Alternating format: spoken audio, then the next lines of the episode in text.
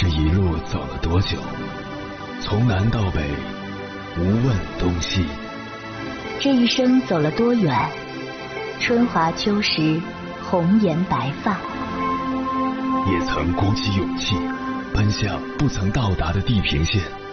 也曾迷失方向，受困于爱恨情仇的漩涡。当夜幕降临，一切归于沉寂。有人正迎着月光，踏遍千山万水，为你而来。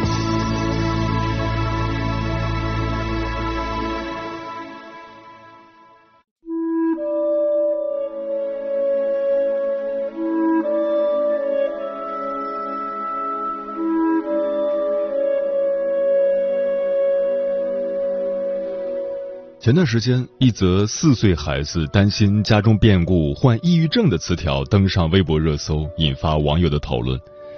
一个四岁的小朋友还处在天真烂漫的年纪，怎么可能抑郁呢？大家很难将四岁和抑郁这两个词联系起来。事情是这样的：河南郑州一个四岁大的孩子突然变得沉闷，且不愿意与他人交流。家长起初以为是孩子的身体出现了异常，就带着孩子去医院做体检。结果显示，孩子的各项指标都正常。负责体检的医生建议家长去精神科咨询，于是家长又带着孩子去了精神科。经过心理医生的检查和测试，孩子被诊断为抑郁症。在心理医生的循循善诱下，孩子说出了内心的秘密。自己曾在家中听到父母讨论家中变故，很是担心，又不敢把这种担心讲出来，让父母徒增烦恼，就一直压在心里。为了能够打开孩子的心结，心理医生让家长在孩子面前假装事情已经解决。孩子得知后，心情逐渐放松，性格也慢慢恢复了开朗。据专家介绍，近几年由于家庭教育方式、社会大环境的改变，青少年儿童心理行为问题逐渐增多。从年龄段上区分，学龄前及小学儿童问题主要为孤独症谱系障碍、注意缺陷多动障碍等；初高中孩子以抑郁障碍、焦虑障碍为主。二零二一年发布的《中国国民心理健康发展报告（二零一九至二零二零）》调查显示，二零二零年我国青少年儿童的抑郁检出率为百分之二十四点六，其中轻度抑郁的检出率为百分之十七点二，重度抑郁为百分之七点四。也就是说，每五个孩子中就有一个有抑郁倾向。因此，注重青少年儿童的心理健康显得尤为重要。就像杨振武说的：“家长既要负责孩子身体的发育，又要负责孩子的心理发育，这两样缺一不可。”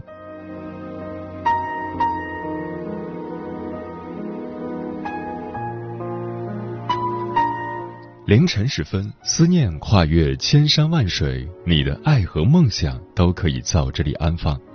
各位夜行者，深夜不孤单。我是迎波，陪你穿越黑夜，迎接黎明曙光。今晚跟朋友们聊的话题是：孩子抑郁了，家长该怎么办？抑郁症被称为人类第二大杀手，且越来越低龄化。不知从何时开始，“抑郁症”三个字突然闯进我们的生活。这个看起来与普通人无关的词，却生生带走无数人的生命，包括不少青少年儿童。成年人看如今的孩子，都会认为他们非常幸福、无忧无虑，只需要努力学习，其他什么都不用想。可尽管如此，我国青少年儿童抑郁症发病率却逐年增高，而他们的父母根本不知道发生了什么，甚至还埋怨孩子身在福中不知福。直到孩子出事，才追悔莫及。关于这个话题，如果你想和我交流，可以通过微信平台“中国交通广播”和我分享你的心声。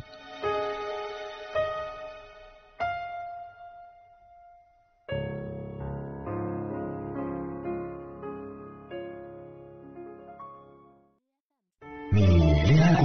结婚算？俺都有孙子了。呃，一直都单身啊。爱过，你有梦想吗？我希望多拉点生意，给孩子攒点钱。年轻的时候想当个舞蹈家。当然有啊，不过我只想给自己打工。我一直想开个花店。你走过千山万水吗？跑了二十多年车，哪儿没去过呀？我也是个旅游达人，山山水水都看过。还没走过，不过呢，我想以后是不是能够环游世界？追星算吗？从一个城市跑到另一个城市。那你呢？我爱过，有梦想，此刻依然在路上，跨越千山万水，奔赴与你在深夜的心灵之约。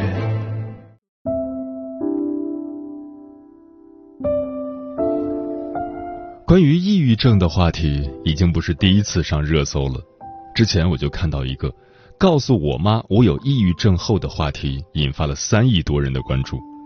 该话题的置顶微博是一个女孩发的视频，视频中女孩自述患有抑郁症，痛苦挣扎了七年，期间一直有想要自杀的念头。可当她终于开口告诉妈妈时，她的母亲却回道：“你总是这样，这都多少年了。”你就不能自己忍着吗？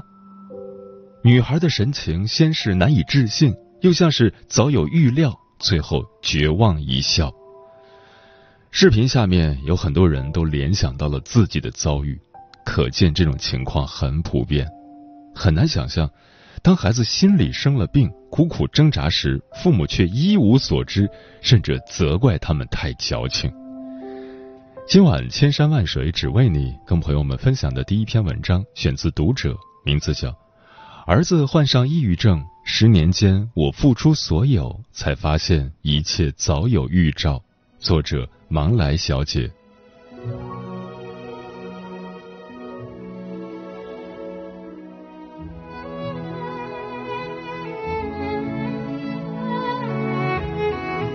孩子五岁那年，我和丈夫在父母的帮助下进了厂。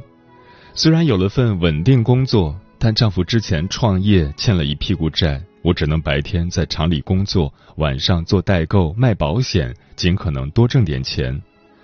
我妈心疼我，大老远从老家赶过来帮我带孩子，没带几天就喊受不了。这孩子脾气太大了，动不动就扔东西，我脑门都差点被他砸了。电话那头传来孩子的叫声：“我要妈妈，我要妈妈。”我只能隔着电话无助的安抚：“宝宝乖，妈妈下了班就回来陪你。”或许是因为父母长期不在身边，孩子比同龄人更敏感。他去人多的地方玩，会特意跑开，去一个离我远点的地方，时不时回头看我。可当我真的走开，他又会大喊：“妈妈别走！”孩子上小学后，性格问题就更明显了。他比较矮小，却动不动就打架。因为我频繁请假去学校，领导经常甩脸色给我。孩子爸爸也说我把孩子教坏了。我心烦意乱，质问孩子为什么要到处惹事。孩子愤愤不平的瞪我。瞪人这个习惯很不好，但比起他过去拿东西砸人要好太多。为了改掉孩子的暴脾气，我非常关注孩子的表情，还特意咨询了育儿专家。专家建议我教育分级，想改掉孩子一个很坏的习惯，要先引导他达到一般坏，再达到不太坏，最后再变好，要循序渐进，不要急于求成。后来的日子里，我一直践行这个方法，心想。孩子上了中学，交了朋友，脾气慢慢会变好的。可现实狠狠打了我一巴掌。某次孩子放学回来，我看见他胳膊上有淤青，便询问原因。他开始闭口不谈。我一再追问，他才说出自己在学校的遭遇。孩子想要交朋友，可他控制不住自己的脾气，心情不好就会砸人，导致朋友们纷纷远离他。哪怕是最初很要好的朋友，相处久了也会远离他。有时他不砸人，但什么话都不想说，觉得跟谁玩都特别没劲。一来二去，同学们都觉得他是个怪人。我打电话询问班主任，他坦然道：“您家孩子跟同学关系不好是真的，他总爱抢别人的东西，抢不到就发脾气，这个性格很难和同学打成一片。挂了电话，我静静地思考了一下孩子身上发生的事。这两年，我也注意到孩子越来越情绪化，原本清澈的眼睛中阴霾日益浓厚，有时会呆呆地看着同龄人玩闹，孤独的滋味不好受，他一定很想交朋友。作为母亲，我该怎么告诉一名儿童，你需要改一改自己的性格？思来想去。我决定关注他的人际关系，通过提高孩子的交际质量来改善他的暴脾气。我一下班就去学校接他，随身带着各种零食，请他的小伙伴吃。时常告诉孩子，小伙伴遇到困难，只要你能帮，就主动帮助他，并且鼓励孩子多带朋友来家里玩。我会提前准备好好吃好玩的东西，不嫌麻烦，也不嫌累。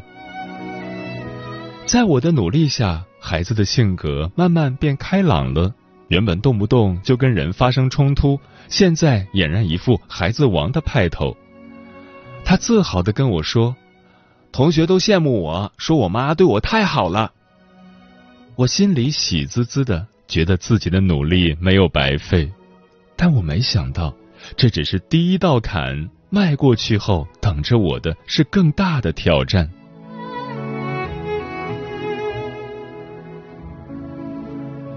升上中学后，孩子成绩名列前茅，老师同学都很喜欢他。但不知从何时起，他不再带同学回家玩，每次回到家都一副心事重重的样子。小时候那个生猛的小老虎，现在完全变了个人，越来越自闭内向，对什么都没兴趣。初三上半年，孩子爆发出强烈的厌学倾向。睡懒觉、迟到、早退、逃课，老师几乎一周给我打一个电话，让我多关注孩子。我总是藏着心酸，一言不发，心想：难道我还不够关注吗？我做的还不够吗？我尝试着跟孩子沟通，可孩子什么都不肯跟我说。迫于无奈，我带他去做心理咨询，没想到咨询师告诉我一个意料之外的可能性。建议你带孩子去精神卫生中心诊断一下，我怀疑他患有抑郁症。好端端的孩子怎么可能得抑郁症呢？可是看着孩子一天比一天消极，越来越沉默，也不再跟我分享心事，我不敢否定这个可能。于是我带孩子去医院检查，诊断结果显示中度抑郁。我的脸一阵发烫。这张纸仿佛在嘲笑我：“你是个失败的母亲，看看你把孩子教成什么了。”当天晚上，我哭湿了枕头。第二天，我难得的睡过头了，醒来眼睛肿得不行。我想着先把早饭做了，再拿冰块敷一敷。一进厨房，却看见孩子安安静静的在剥水煮鸡蛋。见我出来，他小声叫了一声。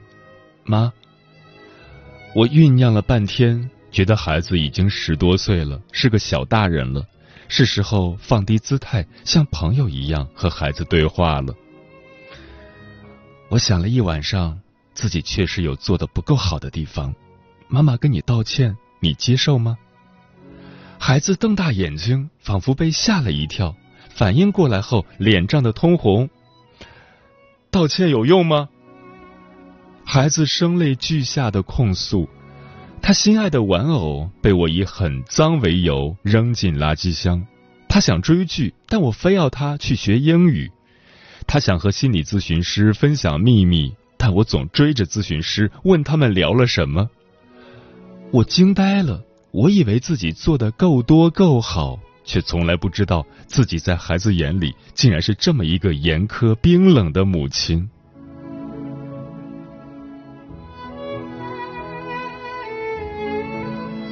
孩子的内心到底发生了什么？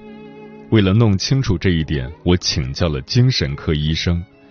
医生指着精神分析诊断手册告诉我：“儿童感到抑郁，表现出来的征兆不一定是抑郁，更可能是愤怒，因为孩子分辨不出抑郁这种情绪，只会用发脾气、大喊大叫来发泄情绪。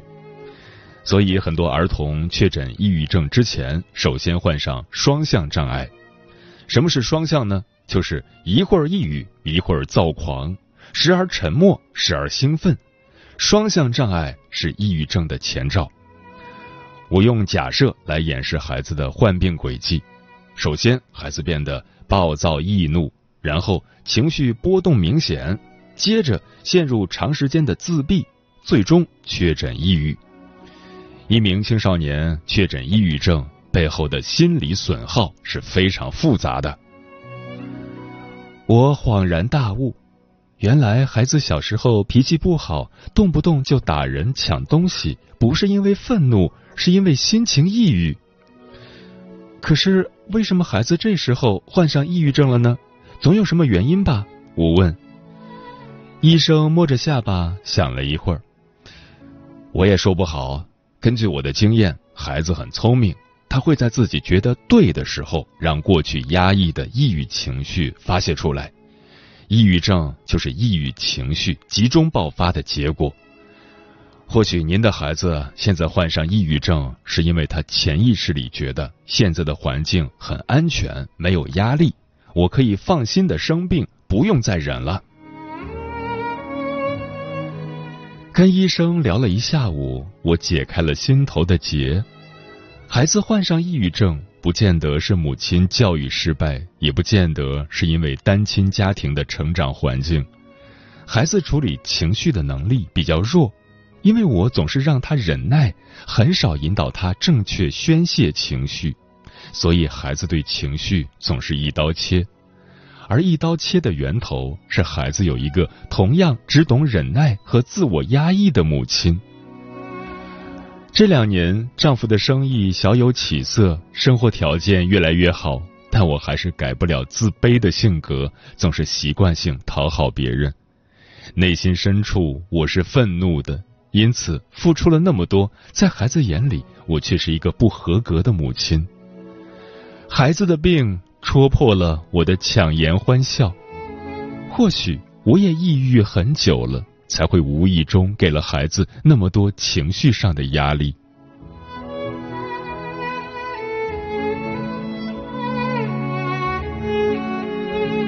清楚孩子内心的变化后，我做了两件事：第一。允许孩子休学一段时间，接受心理咨询和药物治疗。第二，给自己找一个心理咨询师宣泄压抑的情绪，效果意外的好。第二个月，孩子就主动告诉我他想复学。我原本担心学习压力太大会让孩子的抑郁复发，但后来他再也没有复发过。而我经过一段时间的心理咨询，也意识到。孩子的心理问题，其实也是家长的心理问题。结婚这么多年，丈夫对我并不好，我心里有太多不为人知的苦闷。十多年来，一直忙于谋生，无暇照顾自己。本以为忍忍就过了，没想到潜移默化到了孩子身上。我想，孩子或许是在代替我生病，因为当我开始照顾自己，孩子也慢慢痊愈了。高考结束后，孩子顺利考上一所双一流大学，亲朋好友都来祝贺我，说我苦日子熬出头了。我笑笑，心想，何止是苦，简直是九九八十一难。高考成绩公布当晚，孩子不知从哪儿弄来一瓶红酒，一边喝得小脸通红，一边拍着胸脯跟我说：“妈，你保护了我这么多年，现在。”换我保护你了，我哭了，不再压抑自己，当着孩子的面痛痛快快的哭了一场。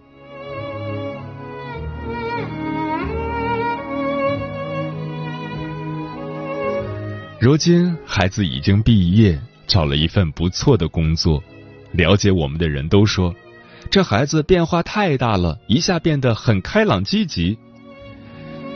之所以分享我的故事，是想告诉大家，抑郁症并不可怕，二十年与抑郁症搏斗的生活，教会了我一件事：不要因为孩子患病了感到愧疚，也不要因为自己不够好觉得亏欠了孩子。做一个能够处理情绪、自我肯定的妈妈，以身作则，孩子同样可以在阳光下慢慢痊愈、茁壮成长。哪怕无法扛下所有风雨，也要让孩子看到，一个内心强大、无惧风雨的妈妈，永远是他最坚实的后盾。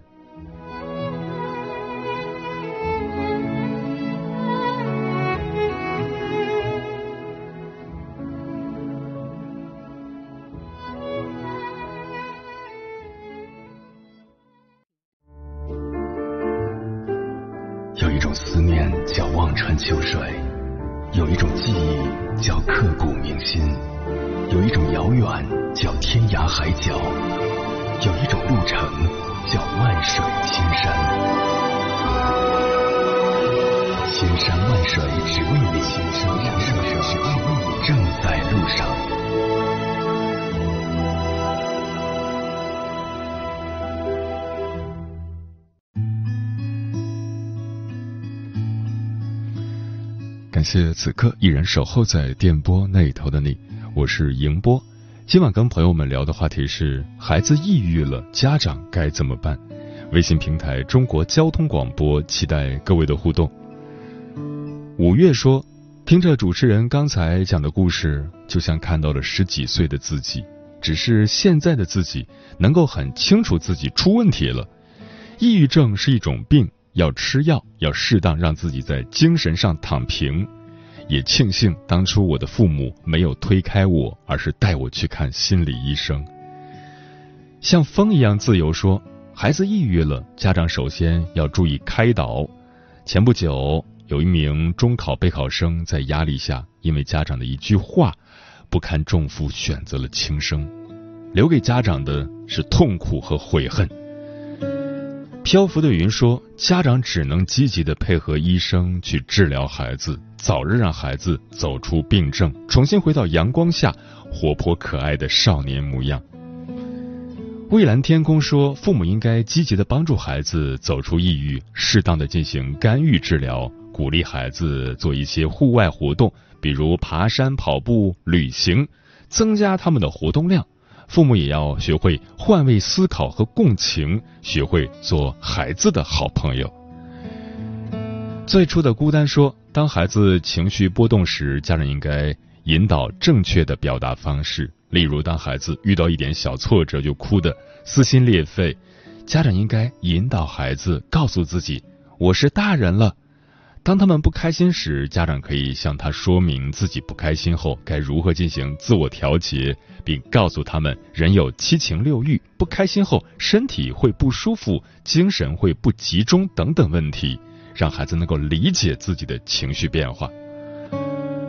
盛夏蔚蓝说，孩子抑郁的原因有很多种，可能是因为一次小小的挫折，也可能是因为一个小小的缺点，甚至可能是一种习惯。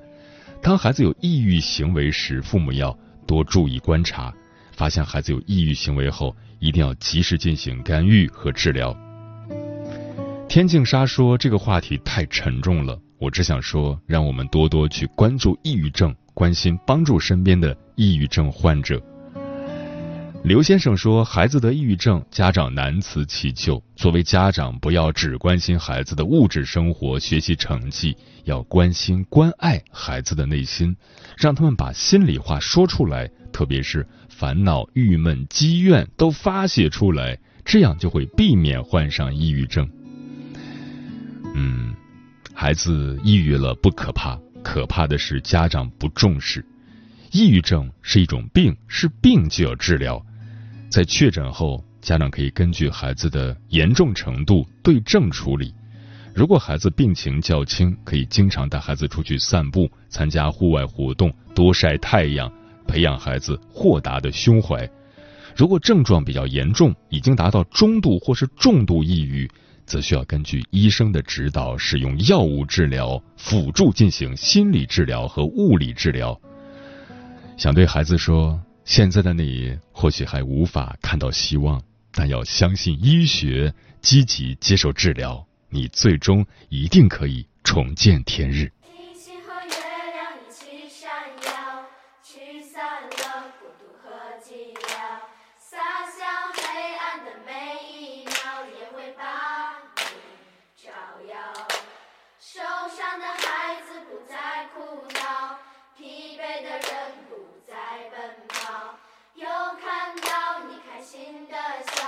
什么？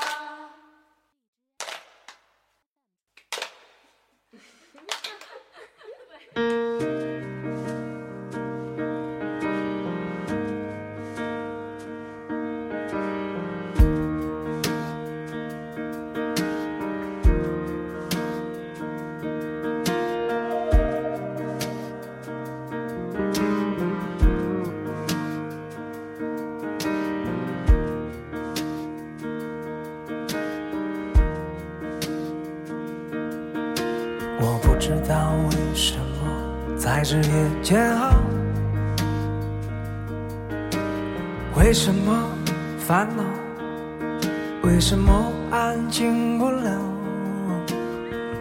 也不知道为了什么而祈祷。越是不想去思考，越纠缠不休围绕。一个人可以把幸福挂更高。盼着短暂的骄傲，盼着无边的喧嚣，也可以把一颗心变得更好。用你微笑的嘴角，让哭声静悄悄。我和星星和月亮一起闪耀，驱散了孤独和寂寥。洒向黑暗的每一秒，也会把受伤的孩子不再哭闹，疲惫的人不再奔忙。又看到你开心的笑，仿佛什么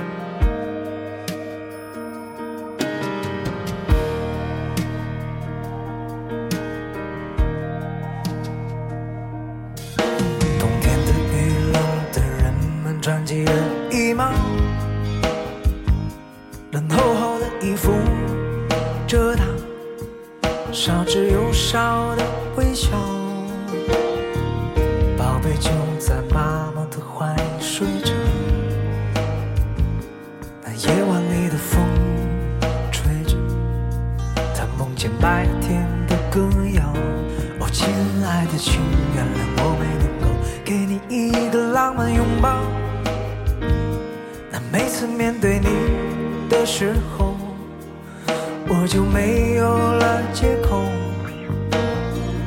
我知道你想要的那种依靠，但是我给不了。那谁会是你的骄傲？那颗星星和月亮，一起闪耀，驱散了孤独和寂寞。